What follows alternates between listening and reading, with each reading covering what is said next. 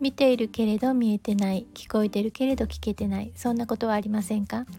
日々のささやかな気づきから生きやすさのヒントにつながるお話をシェアします。こんにちはリボンです。えー、もう1月5日でも通常のねあの生活になってるかなと思うんですが私は今日から仕事です。まああの、まあ、自分でやっているのであの特にあの今日からというよりも元日からまあパソコンに向かってたのであんまり関係ないかな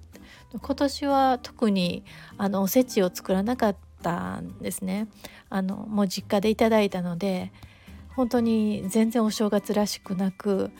大晦日もあの年がその元日明ける時にあのお風呂の中でタブレット触りながら友達と LINE しながら新年を迎えたので本当に普通になんかなんか通り抜けたっていう感じですね。で毎日の日課もあの大晦日だからお正月だからってあの関係なくしてたのであの変わりないかなっていう感じです。で一番なんかお正月らしくないなって感じたのはあの実家にいる時もテレビをつけてなかったんですね。まあうちはもうテレビを置いてないのでテレビを見ることはできないんですけどあの実家でテレビをつけずにいてついてなかったんですね両親もつけてないんですねなのであのお正月番組あのお正月らしい華やかな派手な衣装とかあのスタジオのセットとかがない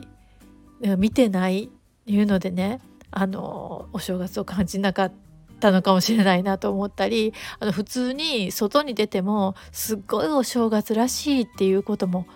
今なくなってるかなもう初詣ぐらいかなっていう感じですね。それとまあお正月だからといって、まあ、あのコロナじゃなくても私そんなに人と集まらないしね親戚も集まらないしそんなに大勢じゃないんですよね。でまあ娘と別々に暮らすようになってあのおはんこと1人2人暮らし 1匹と1人の暮らしっていうとなんか寂しくないってよく言われるんですけどどうなんでしょうね大勢でいると寂しくなくって、まあ、1人でいると寂しいと思われがち。でも本当にそうなんかなっていや人数の問題ではないでしょうって私は思うんですよね。一人でもあのもうやることが尽きるっていうことはないから一人を楽しむ時間が豊富にあるとポジティブに捉えてますね。そこで今日はあの一人をテーマにして書いたものを朗読しようと思います。タイトルは孤独を辛く感じたらそれは始まりの時です。では聞いてください。一人が楽誰かと一緒にいると辛くなる。誰かと会った後はどっと疲れるという人。一方誰かと一緒でないと寂しい。どうにかスケジュールを埋めたい。好きな相手でもないのに誰かと一緒にいないと落ち着かない人。この状態は対極に位置するようで実はよく似ています。というのは他人との関係に気まずさ窮屈さを感じながら自分の中にも居心地の悪さを感じている様子がうかがえるからです。一人でいると価値がない人間だと自己卑下したり自分は必要とされてないと無価値観を持ったり自分は周囲からどう思われているのかを想像し苦しくなる。一人でいながら一人の時間を楽しめない。他人からどう思われているかを思い悩み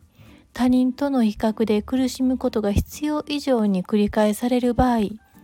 他人との心の境界が曖昧になっていることが多いです。心の境界は見えないために相手の心に侵入していることも相手から侵入されていることも気づきにくいです。そうして関わりの中で生じる違和感を抑え続け辛労を重ねる。早めに気づいて自らストップしたいけれどどこまでも侵入したり相手から侵入され続けるとしんどさは底なしです。そうなるとどこにいてもアウェーな感覚が拭えず温かいつながりを築くのは難しく付き合いは表面的になりがちです。一人でいることが孤独なのではなく一人でいる時の居心地の悪さが孤独を感じさせます。精神科医ウィニコットは一人でいられる能力を人の基本的能力と位置づけています。人は他者と一緒にいることで一人でいられるようになり一人でいられることによって他者とも時間を共にできる。一人で心地よくいられる自分を持たないまま集団に組み込まれる体験を重ねていくと必要以上に人に合わせてしまう人格が出来上がるということがあります。しかしながらいきなり他人とつながろうとしてもそれは難しい。まずは自分とつながることが第一歩です。ただ自分とつながると言われても一人でいることがどうしようもなく辛い人は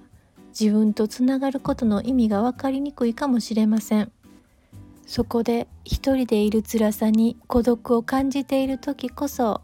自分が何が好きで何を心地よく感じどんな風に日々を過ごしていきたいのか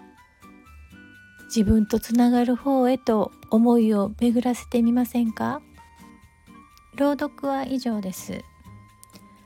あのまあ自分とつながることについて最後に今書いてたんですが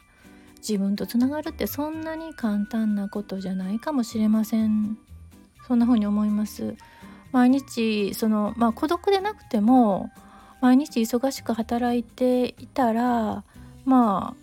つながっていないこともあるんじゃないかなと思います。そこで、まあ、振り返りのきっかけになったらいいなとこのテーマを選びました。あなたはどんな風に聞かれたでしょうか？あの湧き上がった思いとかねちょっとあの気軽にコメントをいただけると励みになって嬉しいです。どうぞよろしくお願いします。ではまた。